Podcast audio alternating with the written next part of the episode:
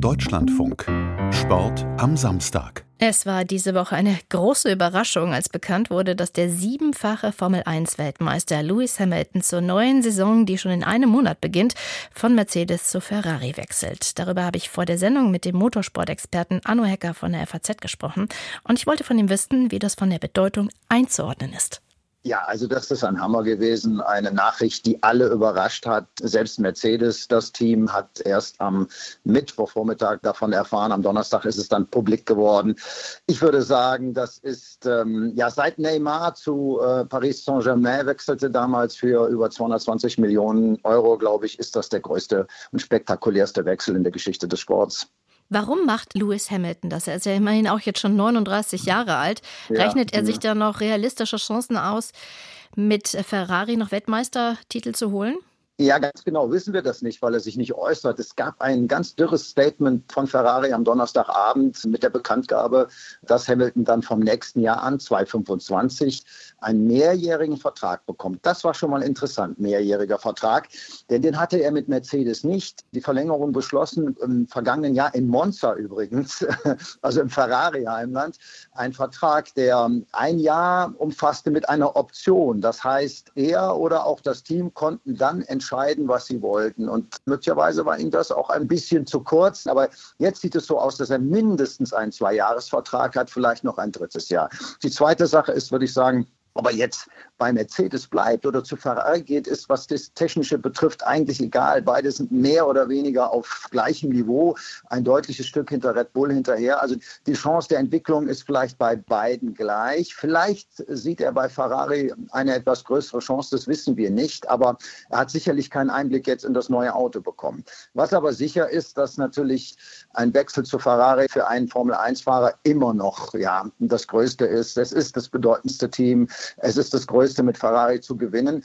Wenn er dort jetzt die Chance hat, noch mal längerfristig zwei, drei Jahre zu bleiben, kann er das entwickeln und kann eigentlich das werden, was er möchte, der achtmalige Weltmeister, also der Rekordweltmeister. Im Moment liegt er ja mit Michael Schumacher auf einer Ebene. Und ich würde sagen, alles das zusammen spielt eine Rolle. Das Geld wahrscheinlich auch. Ferrari hat, ich glaube, ein Rekordjahr mit 1,24 Milliarden Nettogewinn in diesem Jahr. Da wird sicherlich mehr rumkommen, aber das ist sicherlich nicht das Treibmittel gewesen. Welche Strategie sehen Sie denn da bei Ferrari?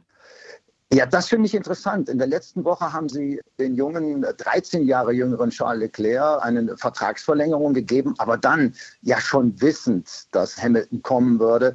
Diesen Mann, also den ich würde schon sagen, ähm, nach wie vor den besten, zumindest den erfolgreichsten Fahrer, aber den noch auf der Höhe seiner Leistungsfähigkeit ist zu verpflichten, ist aus meiner Sicht schon so etwas wie ein kleiner Vertrauensentzug ähm, dem jungen Monegassen gegenüber. Denn der ist zwar sehr, sehr schnell, aber er leistet sich Fehler unter Druck in den Rennen und Hamilton hat bewiesen, dass er das eben nicht tut, dass er sogar ähm, ja, unter großem Druck noch zur Höchstform ausläuft und eine Entscheidung treffen kann, die gewinnbringend sind. Und Ferrari braucht so jemanden offensichtlich. Sie müssen noch einen Schritt machen. Sie brauchen einen Fahrer, der einen Mehrwert hat und der weiß, wie man Weltmeisterschaften gewinnt. Das ist ja bei Ferrari doch einiges her. Was bedeutet das wiederum für Mercedes? Wir haben betitelt, der Stern sinkt. Das ist äh, vielleicht auch ein bisschen gewagt, aber wenn der beste Fahrer weggeht und wenn er vor allen Dingen zu einem Zeitpunkt weggeht, an, an dem man ihn noch haben will, man wollte ihn ja nicht wegschicken, dann äh, bedeutet das zumindest, dass in dem Team ja auch, das löst ja auch was bei den Menschen, die in dem Team arbeiten, im Kopf aus. Ne? Das, die werden sich vielleicht auch sagen, warum geht er? Und vielleicht werden sie auf die Idee kommen, na, er vertraut uns nicht mehr, sonst würde er doch bleiben. Und das ist sicherlich nicht einfach so, dass Mercedes den einen oder anderen Ingenieur in der Vergangenheit verloren hat. Toto Wolf, der Teamchef, hat gestern in der Pressekonferenz zu uns gesagt, er sieht das als Chance natürlich auch, das muss er sagen, auch der Belegschaft gegenüber. Aber es ist ja jetzt nicht so, dass vergleichbare Fahrer auf dem Markt wären im Moment. Insofern würde ich sagen, wenn man sagt, äh, alle wären an der Börse notiert, dann würde ich sagen, die Aktien von Mercedes sind gerade gesunken. Jetzt wollen wir noch auf ganz andere Aktien schauen. Es mhm. gab ja noch eine weitere Entwicklung diese Woche. Der US-Rennstall von Michael Andretti wollte ab der kommenden Saison in der Formel 1 mitfahren. Die Formel 1 sagt, mhm. äh, sie sehen nicht die Perspektive, dass der Rennstall gut genug wäre, der Bolide. Ist das eine Einschätzung zu Recht oder was sehen Sie dahinter? Ja, also ich finde das äh, offen gesagt relativ frech, dass äh, der Vermarkter der Formel 1, also der Rechtebesitzer der Formel 1, das Management, so muss man es ja sagen, schon mal sagt, also ihr seid einfach nicht gut genug, ihr seid kein Mehrwert für uns, kein sportlicher Mehrwert, das haben sie sogar expressis verbis äh, geschrieben. Also ein Team, was zu uns kommt, ein Mehrwert ist, das muss ja von Anfang an um die ersten drei Plätze fahren. Ja, woher wissen Sie das denn? Ja, Sie glauben, dass ein Team, was im nächsten Jahr kommen will und dann im übernächsten Jahr schon wieder ein ganz neues Auto bauen will, überfordert ist. Aber so tief da reinzuschauen, das traue ich dem Management nicht zu. Andretti ist ein renommiertes Unternehmen, fährt in Amerika in vielen Serien, gewinnt auch. Die wissen durchaus, wie die Formel 1 funktioniert. Andretti war mal, wenn auch vor vielen Jahren, fast 30 Jahre her jetzt, ähm, McLaren-Fahrer. Aber er hat ja im Hintergrund immer noch General Motors, was den Motor dann bringen würde. Also das finde ich etwas arrogant, aber was dahinter steckt, ist aus meiner Sicht wieder der Kampf um das Geld. Die Teams in der Formel 1 wollen nicht, dass ein elftes Team kommt. Warum? Weil sie dann durch elf teilen müssen. Denn die Einnahmen werden zu einem bestimmten Teil unter allen Teams aufgeteilt. Und wenn ich dann durch elf teilen muss, statt durch zehn, kriege ich weniger. Das ist logisch.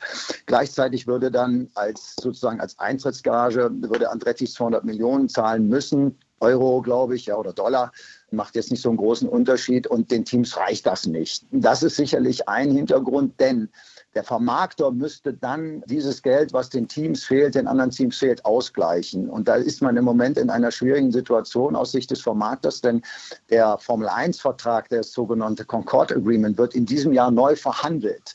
Und das heißt, dass die Teams dann hingehen können und sagen, so, jetzt ist ein elftes Team hier und äh, wir müssen, wir kriegen weniger, wir haben auch, wir müssen unseren Sponsorenkuchen teilen, ihr gibt uns mal mehr Geld. Und das will natürlich so ein rechte Vermarkter, liebe der Media, die wollen das nicht aus eigener Tasche zahlen. Und deswegen, glaube ich, steckt die Ablehnung dahinter. Übrigens auch verknüpft mit dem Wunsch, dass der Nächste, der einsteigt in die Formel 1, 600 Millionen zahlen soll. Ob das so clever ist, weiß ich nicht. Aber um jetzt die Kurve zu kriegen noch zu Lewis Hamilton, die Formel 1 kann es sich wohl im Moment erlauben, denn der Hamilton-Transfer lässt die Aktie wieder steigen. Sagt der Motorsportexperte Arno Hecker.